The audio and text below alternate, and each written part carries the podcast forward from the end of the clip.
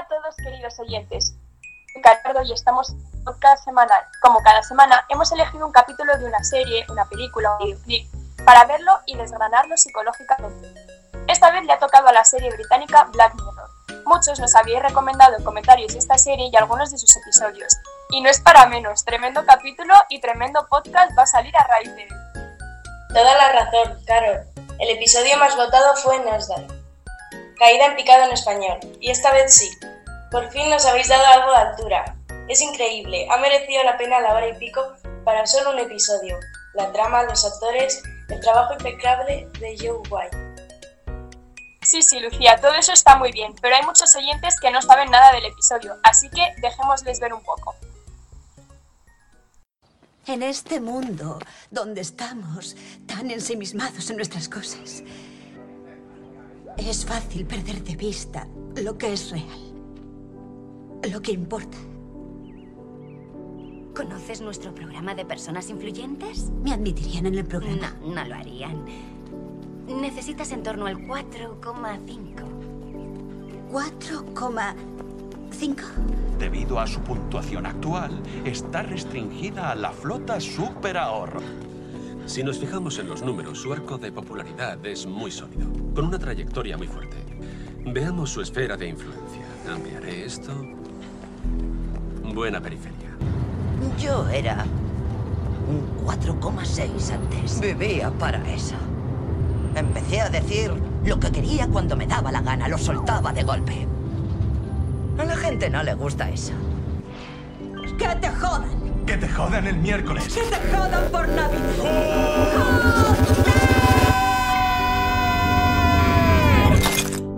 Hay mucho que hacer, pero 4,5 es muy factible. Nada de locos. Mira que lo tengo más que estudiado, pero me sigue pareciendo genial cada vez que lo veo. Pero bueno, aquí hay más gente que tiene que comentar y que la verdad saben un poco más que yo. Sigue en otro episodio más con nosotros, Dani, Saludos. Victoria, Hola, buenas. Mr. Poza. ¿Qué pasa, gente? Y bueno, por si no os acordabais o os acabáis de unir a nuestra comunidad, yo soy Lucía. Y yo, Carol. Bueno, vayamos al grano. Nosotras ya hemos opinado. ¿A vosotros qué tal os ha parecido el episodio esta semana, chicos? La verdad es que se me ha hecho un poco bola y un poco lento y costoso de ver. Pero a fin de cuentas ha sido bastante bueno y creativo. Un 7 de 10. Era una idea muy típica del mundo manejado por los Blake, pero la han ejecutado bastante bien. Un trabajo de sobresaliente. Nah, como siempre Dani no tiene idea. Te lo digo desde respeto, ¿eh? No te niego que la historia es un cliché, pero han hecho una obra maestra con ella.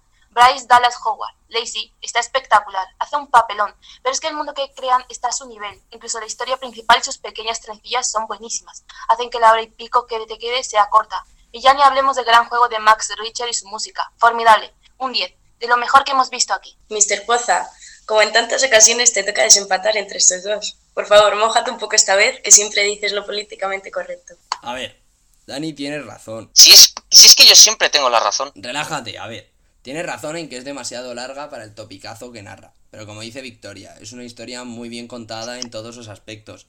Pero no es una obra maestra, no está para nada a la altura de otras creaciones que hemos podido disfrutar aquí. A mí no me ha impresionado tanto la historia, sino cómo la han tratado. Ya sabéis que a mí me gustan las películas y series de darle al coco antes, durante y después de verla. Y esta ha sido una de las que más me lo ha permitido. La visión tan cercana a la realidad que nos dan me daba mucho, pero mucho juego para pensar. Pero bueno, ya os iré contando mis rayadas. Y otro día más, Alex no se moja y se vuelve a colocar en el centro de los dos. Pero bueno, nos quedamos contigo que eres el friki del equipo. Supongo que como siempre habrás buscado el contexto preexistente del capítulo, ¿no? Claro que sí, y esta vez tenía mucho sentido y es muy bueno para entender todo. A ver, para los novatos o antiguos oyentes que necesitéis que os refresquemos la memoria, el contexto preexistente es el contexto externo del que parte la obra que crea y transmite su autor. Es decir, lo que pasaba el año en que se publicaba este episodio. Si no me informan, este episodio junto al resto de esta temporada se publicaron el 21 de octubre de 2016 en Netflix. Así que, como estaba el panorama hace nada más que madre mía, tiempo, ¿eh? Y tanto, parece ayer cuando ganábamos el mundial, y mira, ¿eh? Bueno, que eso no tiene nada que ver. El 2016 fue un año bastante movidito, aunque no lo recordemos. Pero claro, los británicos este año no lo olvidarán. Y siendo Black Mirror una serie de allí, pues claro, hay que recordar que en 2016 Reino Unido votó y aprobó el Brexit. La salida del país de la reina Isabel II de Europa supuso una crisis social y económica. Y no hablemos aún de las consecuencias posteriores que estamos viviendo hoy en día. Así que, claro, este hecho pudo afectar a los creadores y a los espectadores que vieron los capítulos ese año. Pero como no, Estados Unidos tampoco se podía quedar atrás, y también fue noticia. Se producían las elecciones generales para sustituir a Obama y se enfrentaban Hillary Clinton contra Donald Trump. Una campaña movidita que nos permitieron disfrutar. Y aunque el resultado se dio meses después de la publicación de la serie, las ideas y sentimientos que despertaron estos dos personajes, sobre todo Trump, dieron mucha, pero mucha amiga a la serie y a la sociedad. Y pasó algo más reseñable, porque solo vas a lo que te gusta, la política, que es muy importante, pero en un capítulo que hablas más sobre redes sociales y tecnología. Pues claro que pasaron cosas muy interesantes en el mundo tecnológico. En 2016 el mercado cambió. Los productos electrónicos comenzaron a invadir cada rincón de nuestras vidas. Salen a la las primeras gafas de VR hecho ahora lo conocéis como Alexa, y Google y Google Home comienzan a llegar a nuestras casas. Se nos empieza a permitir el pago con tarjeta desde nuestros smartphones. Y no olvidemos la fiebre del 2016, el Pokémon Go. Todo el mundo empezó a deambular absorto con su móvil tratando de capturar a los mejores Pokémon. E incluso aún siguen con ello. Em, no me escondo. Sí, pero Dani, no te olvides de algo muy importante para mí y para todos nosotros, aún más en este episodio que hemos visto. En 2016 salió Instagram Stories. Bueno, la mayor actualización de software que ha vivido esta red social.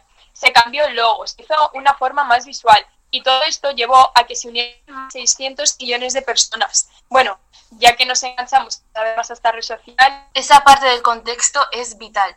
O sea, imaginemos a los espectadores en 2016, viendo los capítulos a la vez que se daban cuenta del aumento de horas que pasaban en Instagram o con los Pokémon.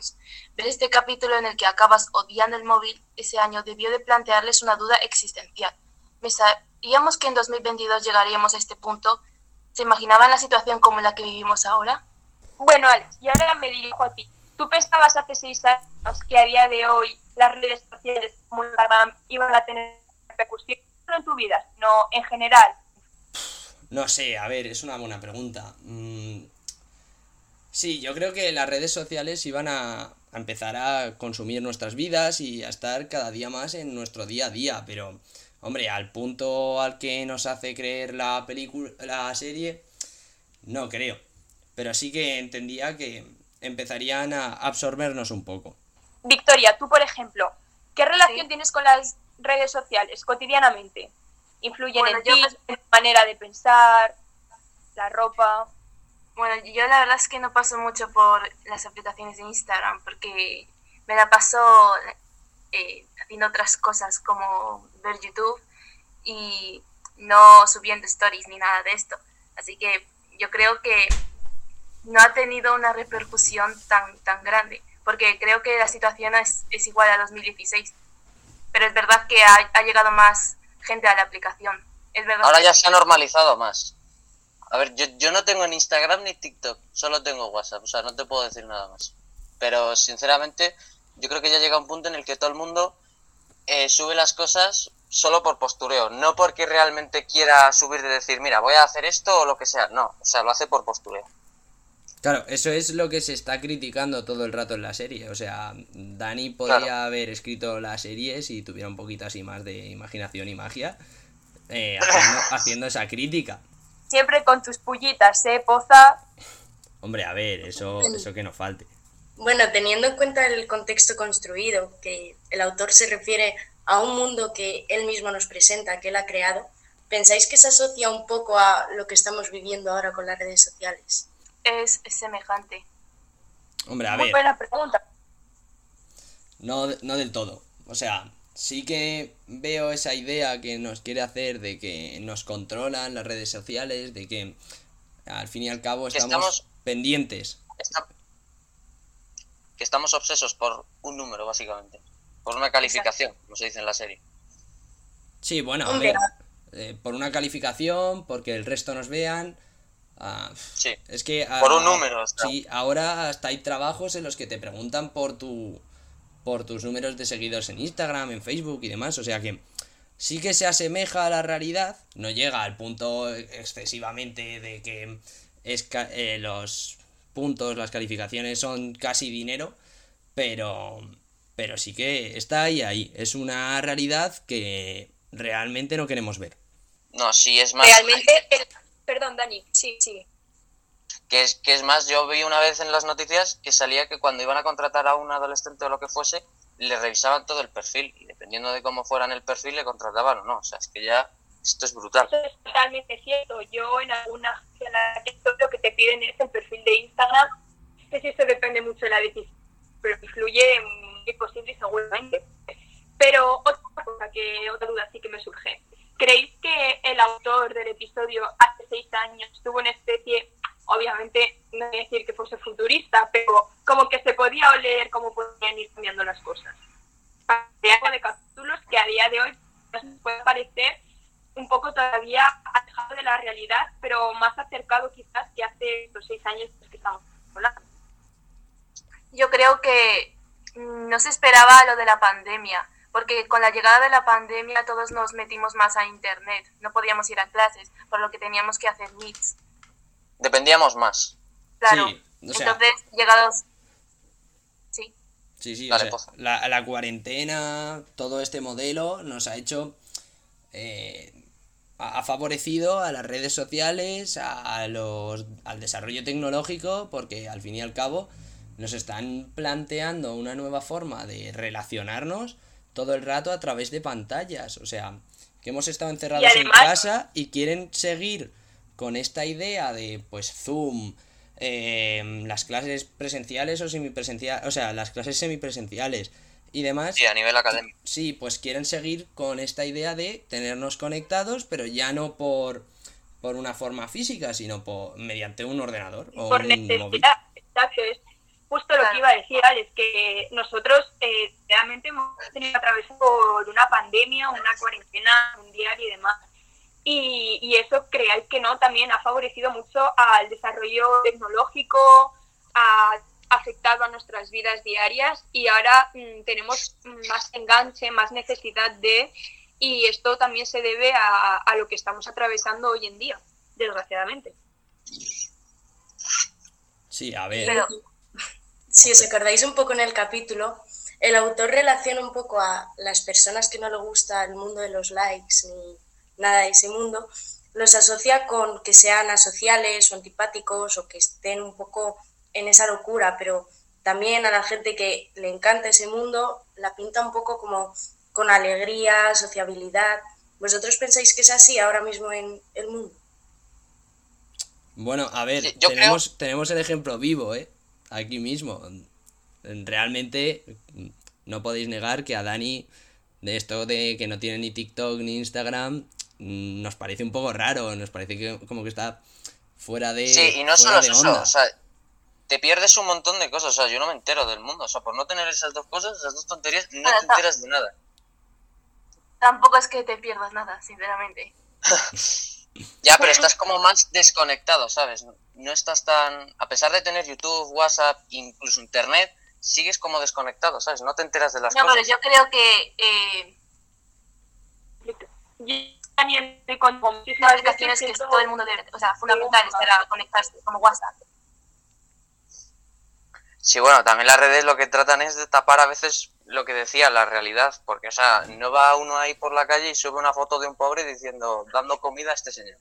Hombre, eso no. Y eso Bueno, a veces desacredita lo que las organizaciones de verdad hacen, por ejemplo, contra el hambre del mundo.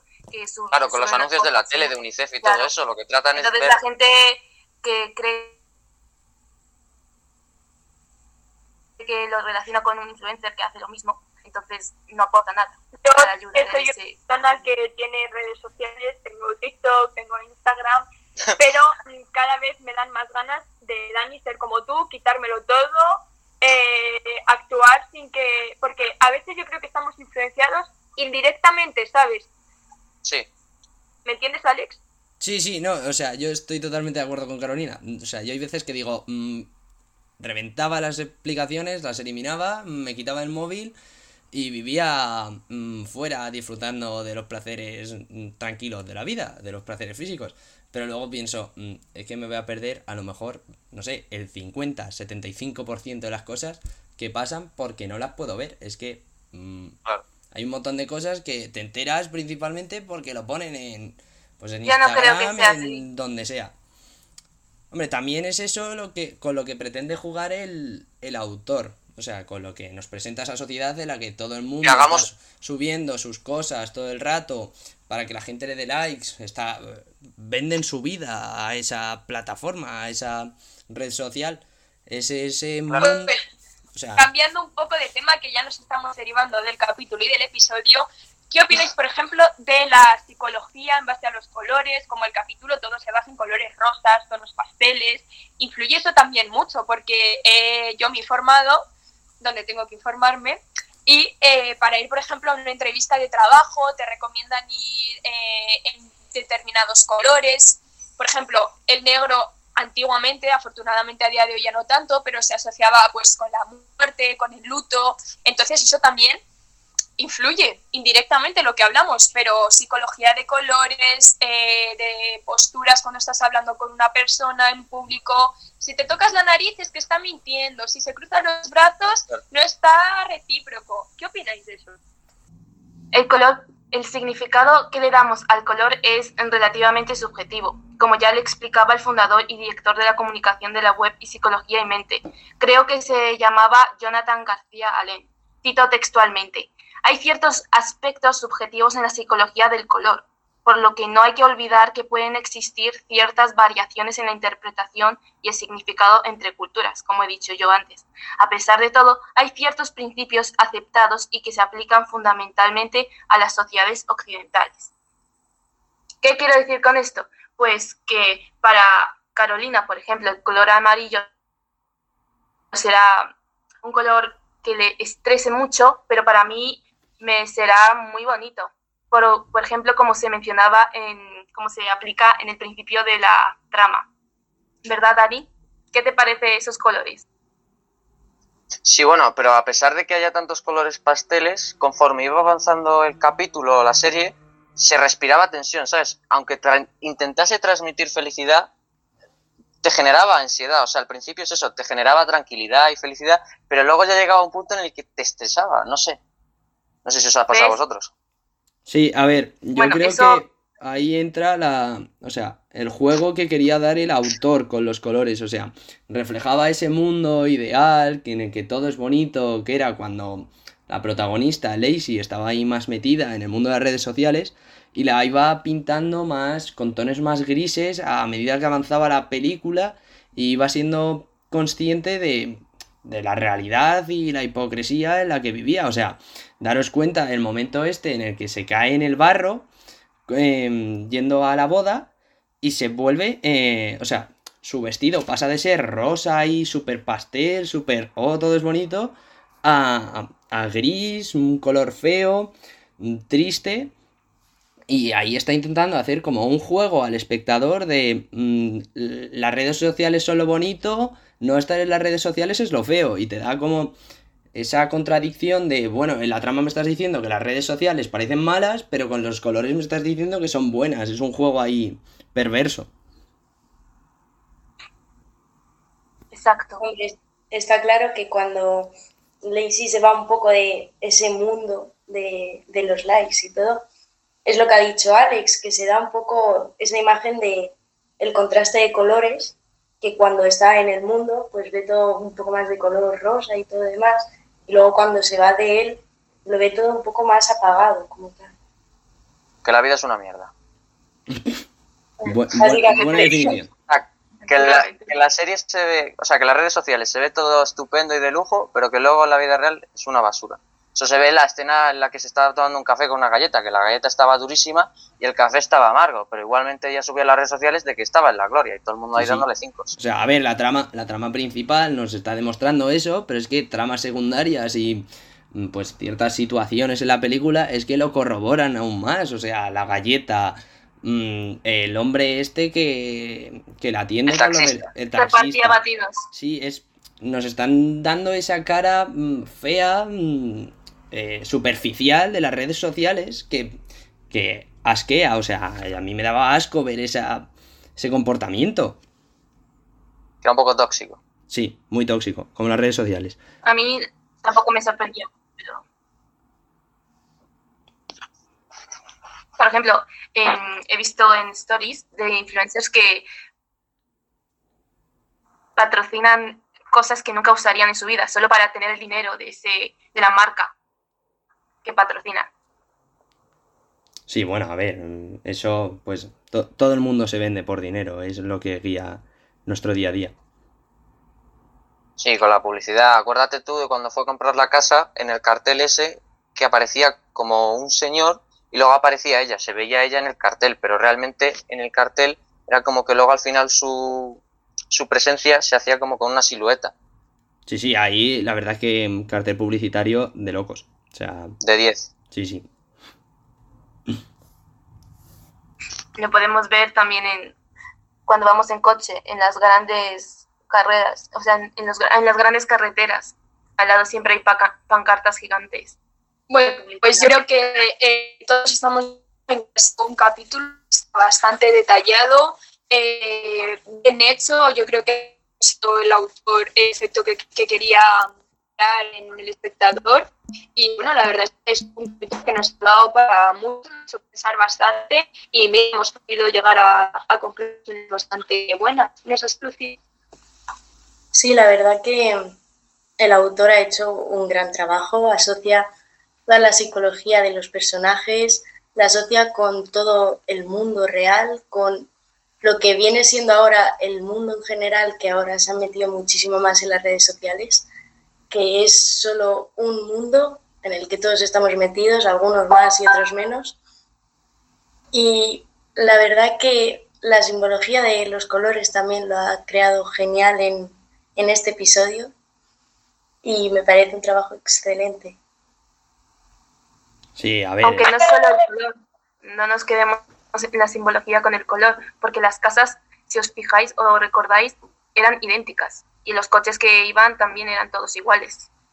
Sí, ahí entra ya pues el apartado más puramente psicológico de, de la serie, que está ahí pues tratando la psicología de masas y cómo los seres individuales, o sea, cómo cada uno de los usuarios y personajes de la serie asumen eh, lo que les ofrece ese mundo distópico, ese mundo virtual, y son todos iguales. Misma ropa, Claro. mis- mismas formas de actuar, mismas Es como- casas, es todo un- un homogéneo, es un combinado homogéneo en el que destaca la gente pues que, que no sigue esos estándares. Es aparentar una imagen de unidad a la que todo el mundo debe pertenecer, según esa distopía. Creo que hemos hecho muy bien trabajo, muy buen trabajo chicos en este análisis. Eh, nos quedamos, si quieres, dan algún detalle así, alguna pincelada importante, pero vamos, yo creo que está todo dicho, analizado y, y bueno, que tengamos cuidado, no nos tenemos que creer todo lo que vemos, que detrás de cada persona hay una realidad totalmente distinta. Sí, bueno, yo creo que podemos concluir por hoy. Hemos visto un buen, un buen capítulo, muy recomendable para todos Hola. aquellos oyentes. Si no lo han visto, se han quedado con ganas de más. Es muy recomendable para poder pensar, hablar con colegas, familiares sobre... Y reflexionar, el- eso es lo importante. Exacto, reflexionar. Es un buen Exacto. capítulo para reflexionar sobre algo tan importante y que nos dirige tanto como son las redes sociales hoy a en día día. de hoy, esto, sí, totalmente de acuerdo, Alex. Pues bueno, chicos, con esto nos despedimos del podcast semanal. Espero que paséis una buena semana y tener mucho cuidado. Hasta luego. Adiós. Adiós, hasta la próxima. Bye.